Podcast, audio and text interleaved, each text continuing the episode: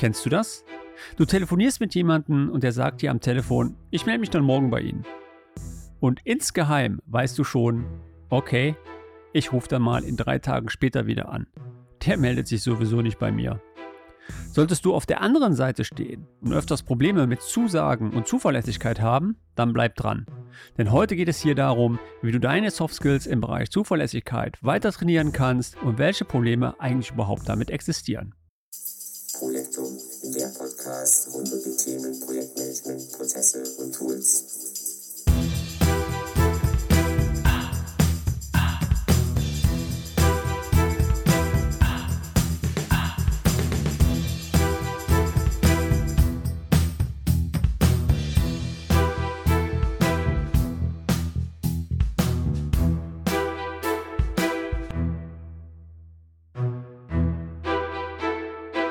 Natürlich gibt es auch andere Situationen, in denen du mit dem Thema Zuverlässigkeit eventuell konfrontiert wirst. Vielleicht ist es das Zielvereinbarungsgespräch, in dem dir gesagt wird, du musst an deiner Zuverlässigkeit arbeiten, oder aber der Kunde beschwert sich vermehrt über Terminzusagen, die von deiner Seite nicht eingehalten werden. Weißt du, das Problem von solchen Vorwürfen ist immer, jeder erzählt dir, was du verbessern musst, aber keiner erzählt dir, wie du es verbessern kannst. Und das ist heute meine Mission, dir einen Weg aufzuzeigen, wie du hier eventuell deine Soft Skills weiter trainieren kannst, um größere Zufriedenheit in deinem Personenkreis zu erhalten. Grundsätzlich gilt hierbei, alles, was ich heute dir in diesem Podcast erzähle, sind meine Best Practice Ansätze, wie ich es persönlich geschafft habe, meine Zuverlässigkeit weiter auszubauen. Ob es bei dir so sein wird, das musst du natürlich selber testen. Sollte dem so sein, dann würde ich mich natürlich über ein Feedback von deiner Seite hier in meinem Podcast freuen. Hinterlass mir gerne ein Like oder einen Kommentar zu diesem Thema. Vielleicht mal einen kurzen Ausflug, wie es überhaupt zu diesem Podcast-Thema gekommen ist. Das Thema kam in einer meiner Vorlesungen vor und die Leute, die mich kennen, die wissen, dass ich wieder mal in meinem Flow war und aus dem Grund wieder ein wenig von meinem rechten Weg der Fachlehre abgewichen bin. Nun, laut meiner Kommilitonen war es ein sehr kurzweiliger Abend für sie und aus dem Grund habe ich mich entschieden, das Thema hier in meinem Podcast für euch auch einmal aufzunehmen. Schauen wir erstmal, was verstehe ich unter Zuverlässigkeit. Zuverlässigkeit ist in meinem Kontext die Einhaltung einer Zusage, die ich zu einem bestimmten Zeitpunkt erledigt haben muss. Das bedeutet im Übrigen nicht, dass es sich nur bei den Zusagen um Verpflichtungen an meinem sozialen Umgang handelt, sondern auch an die Zusagen, die ich mir selber stelle. Ihr kennt es wahrscheinlich. Hierbei handelt es sich zum Beispiel um die guten alten Neujahresvorhaben, die ich mir in der Silvesternacht schwöre und dann doch wieder nach einem kurzen Zeitpunkt absage. Schlimm? Hm. Wenn es um dich geht, sei es drum. Aber vielleicht kennst du das. Deine Reputation lässt mit jeder kleinen Unzuverlässigkeit nach. Spätestens zum nächsten Jahr, wenn es wieder heißt, ich fange da mal wieder mit dem Sport an, schaut dir dann deine Lebenspartnerin tief in die Augen und sagt, ja, ja, das hast du letztes Jahr auch schon gesagt. Und spätestens dann überkommt dich die Realität. Das Schlimmste, was einem passieren kann, ist doch, dass wir untereinander den Respekt verlieren. Was meine Person betrifft, so habe ich immer versucht, Zusagen einzuhalten. Mein damaliger Chef hat sogar einmal zu mir gesagt, Blankertz, du bist eine Bank. Auf dich ist immer Verlass. Stimmt, aber das war auch harte Arbeit mit viel, viel Selbstdisziplin. Und wenn du jetzt denkst, Blanky, na, genau da habe ich ein Problem, sei dir gesagt, es ist nicht schlimm, das kann jeder lernen. Wir haben früher jeden bei der Bundeswehr dazu bewegt, Selbstdisziplin zu lernen. Und ja, vielleicht nicht mit den Methoden, die man heute als zeitgemäß einstufen würde. Aber wir haben es geschafft. Also, Warum solltest du es nicht lernen können? Je eher, desto besser denn je. Einmal das Kind in den Brunnen gefallen, wird es schwer, es wieder aus dem Brunnen zu ziehen. Sollte dem so sein, muss man sich das Vertrauen sehr, sehr müßig wieder aufbauen. Und das wollen wir möglichst vermeiden. So, aber wie kann ich das Ganze jetzt lernen? Und hierzu nehme ich euch mal mit auf meine persönliche Geschichte, wie ich es geschafft habe, ein eigenes System aufzubauen. Erstens, 100% Passion, Motivation. Zunächst kommt es auf das richtige, na, wie sagt man heute, Mindset an. Du musst es 100% wollen. Ein Beispiel. Es war so, ja, vor circa fünf Jahren. Ich hatte knapp 214 Kilogramm auf der Waage und war wieder mal bei meinem Arzt zum Checkup. Nachdem er meine Blutwerte und meinen Blutdruck gemessen hatte, meinte er, Blenky, ich kann dich wegen deinem Bluthochdruck wieder neu einstellen, aber du musst mal ein wenig an deinem Leben ändern. Das ist nicht gut, wie du so lebst. Als ich nach Hause gefahren bin, hielt ich an einer Ampel, es war ein Herbsttag, ich werde es nie vergessen, und dachte mir so, die Firmenkunden glauben dir, wenn du denen etwas über Projektmanagement, Project oder sonst was erzählst. Aber dem Arzt, der absoluter Spezialist auf seinem Gebiet ist, dem glaubst du jetzt in dem Fall nicht. Also, du musst dich ändern, Kollege, ansonsten bekommst du irgendwann mal die gelbe bzw. die rote Karte von deinem Körper. Naja, die ganze Sache bis zur Entscheidung meines Lebenswandels hat dann doch noch ungefähr einen Monat gedauert, bis ich mein Ego dann auch dazu überzeugt hatte. Aber danach hatte ich 100% Passion. Ja? Und die ist mega wichtig. Durch diese Story habe ich auch gelernt, dass ich nur noch die Sachen sage und mache, die ich auch 100% meine. Dazu muss man sich auch selber erziehen. Ich weiß das. Ja, ist ein langer Weg. So. Zweitens, Du brauchst ein Ziel. Ja, ja, ich weiß. Hatten wir schon in diesem Podcast, aber wir brauchen diese Ziele für unser Ego. Ganz wichtig. Ziel war es, bei mir mein Körpergewicht unter 90 Kilogramm zu kriegen. Im Übrigen, by the way, das kann aber auch die Zusage sein, ich bringe dir morgen die CD mit, ich schreibe dir eine E-Mail, ich habe das Konzept bis nächste Woche fertig. All diese kleinen Zusagen sind Ziele. Und diese Ziele haben einen Vorteil, es sind KPIs und die können wir dementsprechend abhaken. Drittens, und das ist das Wichtigste eigentlich bei dem Ganzen, Zeitplanung. Nein, ich möchte dir jetzt nichts über Zeitmanagement erzählen oder wie du dieses anwenden solltest oder der beste Weg ist, sondern dir meine Tipps geben, wie ich meine Zeit plane. Grundsätzlich können wir festhalten, jeder von uns hat 24 Stunden am Tag zur Verfügung. Sollte dir jemand mal diesen blöden Spruch drücken, so viel Zeit wie du hätte ich auch gerne, sei beruhigt, hat er. Ganz wichtig sind hierbei Routinen.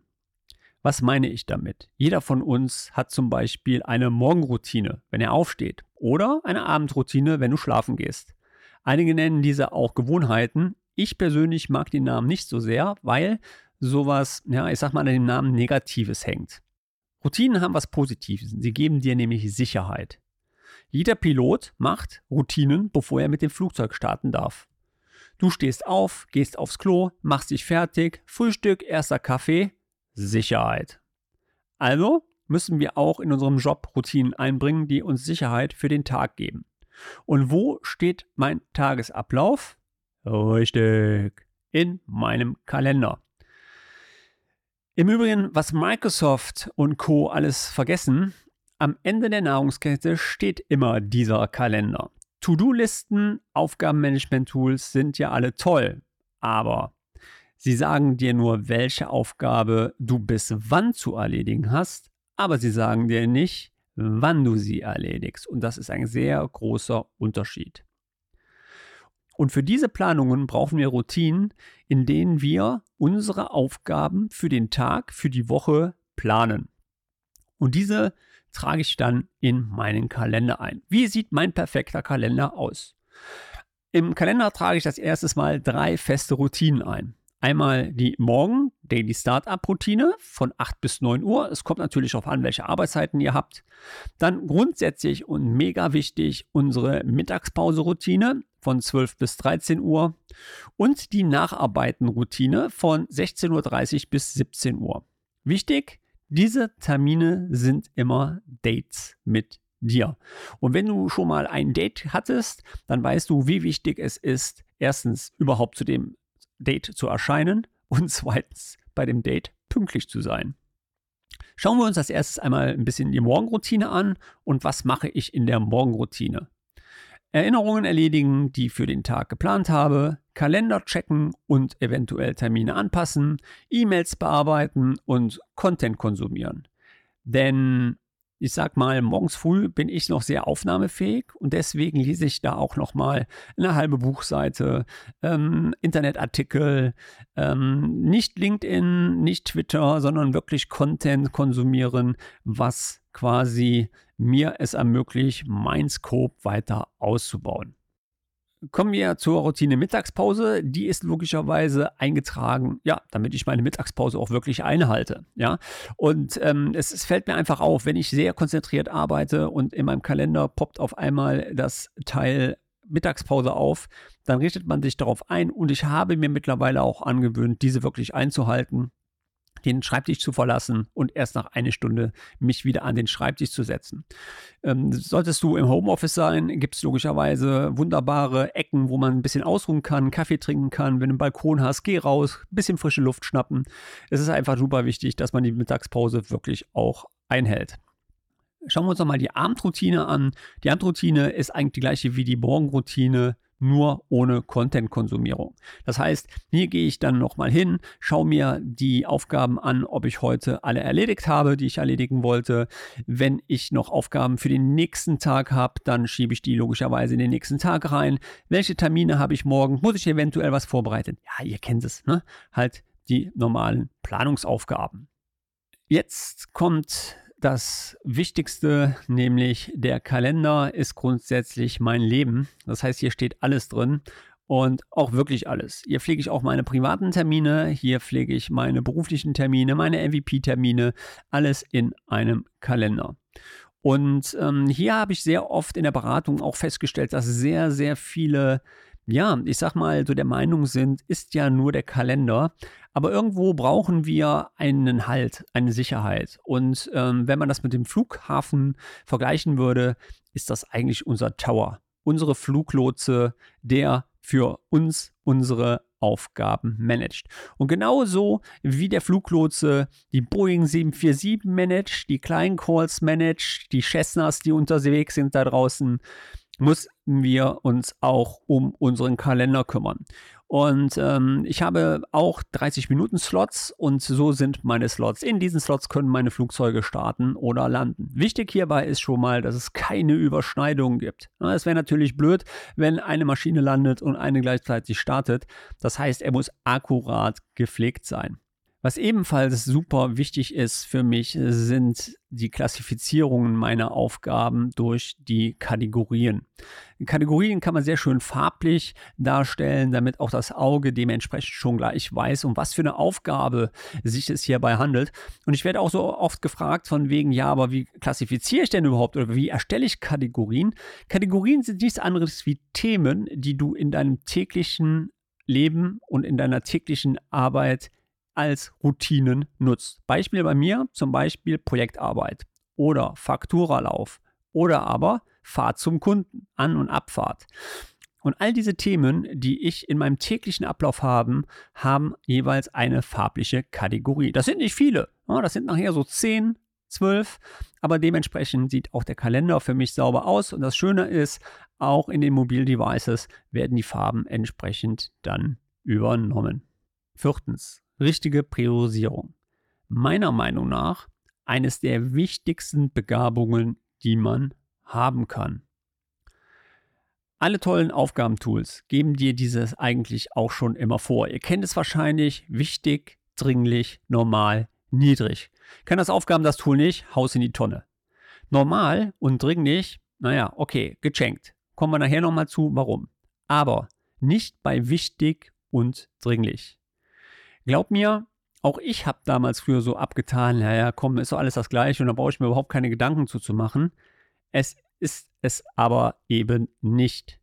Wichtig sind all die Aufgaben, die mich meinem Ziel näher bringen. Ja, in meinem Fall, in, wenn man psychologisch sieht, hat man ja grundsätzlich die Entwicklungskreise, äh, gesundheitlich mein Gewicht zu verlieren. Dann ist das wichtig. Ja, und dringlich sind alle Aufgaben, die zeitkritisch sind. Kümmere ich mich nicht um meine wichtigen Aufgaben, werden diese dummerweise irgendwann dringlich. Oder wie ein altes Sprichwort sagt, Kümmerst du dich nicht um die kritischen Aufgaben, stirbst du heute. Kümmerst du dich nicht um die wichtigen Aufgaben, stirbst du morgen. Bedeutet auf meinem damaligen Ziel, abnehmen war also wichtig. Um abzunehmen, musste ich Sport machen. Leider ist es so, dass wir die Hälfte des Tages damit verbringen, uns um kritische Aufgaben zu kümmern, dass wir die wichtigen aus dem Auge verlieren und uns dann erneut um die gleichen Aufgaben zu kümmern, wenn die dann wiederum kritisch geworden sind. Ihr kennt es, ne? Wie kannst du dich nun um die wichtigen Aufgaben kümmern? Und das ist eigentlich relativ einfach. Du trägst diese als fest geplant in deinen Kalender ein. Und hier sind wir bei dem Date, was du mit deiner Frau, Lebenspartner, Freundin, Mann gehabt hast. Und die werden eingehalten, die werden nicht verschoben. Das heißt, wenn da drin steht, du hast einen Checkup beim Arzt, dann hast du einen Checkup beim Arzt. Und wenn der Kunde sagt, können wir den Termin, der wird nicht verschoben. Nein, es ist super wichtig, dass du dich daran hältst. Und zwar werden diese dann auch in meinem Kalender eingetragen. Übrigens, ich habe hierzu zwei Kategorien. Ähm, einmal die wichtigen roten und einmal die dringlichen gelben. Ähm, das sind dann wirklich die, die dringlich geworden sind. Äh, sind sehr selten bei mir, aber nichtsdestotrotz habe ich dennoch zwei Kategorien diesen Ereignissen zugeteilt. So, und ähm, nicht, dass ihr jetzt der Meinung seid, ich wäre ein Verfechter von To-Do-Listen. Ähm, ich finde nur allerdings, dass To-Do, ja, ich sag von Microsoft nicht so ganz optimal getroffen ist, von der Namensgebung her. Denn eigentlich sind meine To-Do-Listen nichts anderes wie gelbe Peppelis. Ja? So die Notes, wie ihr die früher gekannt habt, die ihr irgendwo auf, dem, auf die Tür gepappt habt, auf dem Schreibtisch gepappt habt. Ja, ich weiß, gibt es auch digital bei Microsoft, aber ich habe da nie mitgearbeitet. Und ich habe das wirklich mittlerweile so gehandhabt, wenn ich irgendwo dran denken muss, ja, dann schreibe ich das in mein To-Do rein. Apple hat das ein bisschen besser getroffen, das Wort mit Erinnerungen, finde ich zumindest. Ähm, das heißt, es sind eigentlich nichts anderes wie To-Do. Sie haben keine Verpflichtung, gar nichts. Sie sagen dir nur, du musst daran denken. Und das Ablaufdatum dieser To-Do, also dieser Aufgabe, ist nichts anderes, dass ich nochmal daran erinnert werde, dass ich diese Aufgabe wirklich ähm, erledigen möchte. Und äh, ja, das ist natürlich dann ein sehr positiver Aspekt, denn dann kann ich mich in meiner Morgenroutine hinsetzen, kann meine Aufgabenliste ähm, ansehen. Ich weiß nicht, ob ihr das wisst. Ihr könnt euch eure Aufgabenliste auch in Outlook anzeigen lassen. Da gibt es eine sehr schöne Ansicht im Client. Äh, eine geteilte Auf Ansicht, die unten euch die Aufgaben zeigen. Könnt ihr per Drag and Drop dann einfach in den Kalender reinziehen, wann ihr diese Aufgabe wirklich abarbeitet. So, und wenn ihr das gemacht habt, ja, dann habt ihr wirklich eine hervorragende Möglichkeit, euer Aufgabenmanagement zu äh, generieren. So, ähm, dann werde ich auch sehr oft gefragt, ja, sag mal, wie viele Listen hast du denn alles bei dir? Ganz ehrlich, in meinem To-Do habe ich nur eine. Und alle anderen Aufgaben sind bei mir unter Aufgaben. Warum habe ich eine zweite Liste? Das ist meine private Liste, wo auch meine Frau und ähm, auch meine Tochter darauf zugreifen können, die auch gelbe Peppelis gerne schreiben möchte, dem Papa, wo er dran denken soll, oder auch ähm, ich von meiner Frau. Und äh, der Nachteil bei der Aufgabenliste hinzu ist, dass ich diese nicht freigeben kann. Das heißt, ich muss mir eine Möglichkeit überlegen, dass auch, sage ich mal, Familienangehörige hier die Aufgaben hinterlegen können. Und ja, und das ist genau dann der Punkt, in dem man sagen wird, da wird ein Rad draus. Ähm, hier kann man wirklich gut mitarbeiten. Probiert es mal aus. Äh, leider ist es so, dass wir Menschen sehr lange brauchen, bis sich unsere Habits, also unsere Gewohnheiten, Routinen eingespielt haben. Und die Psychologen reden hier von einer Dauer von ca. 18 bis 254 Tage, wobei der Durchschnitt normalerweise ca. 66 Tage ähm, nochmal, wobei der Durchschnitt hier bei 66 Tage liegt was ungefähr so eine Dauer von neun Wochen entspricht. Solltest du also hier meine Tipps mal probieren wollen, dann schmeiß nicht gleich die Flinte im Korn, wenn du sagst, boah, das geht überhaupt nicht. Es dauert halt wirklich lange, bis du diese Arbeiten, diese Routinen dir wirklich angeeignet hast.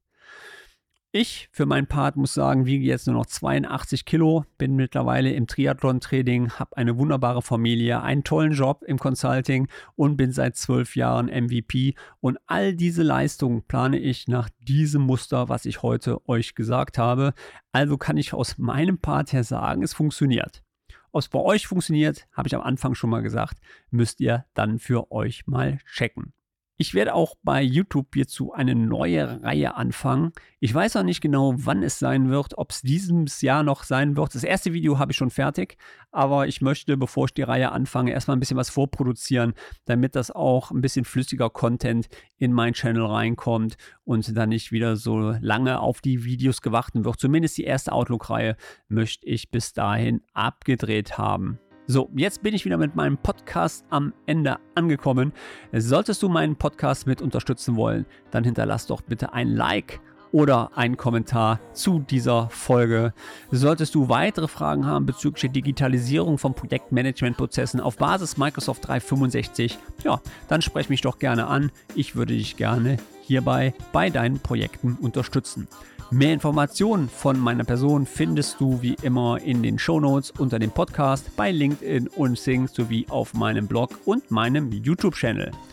Mir hat es wieder eine Menge Spaß gemacht und ich würde sagen, ich bin raus. Euer Blanky. Ciao.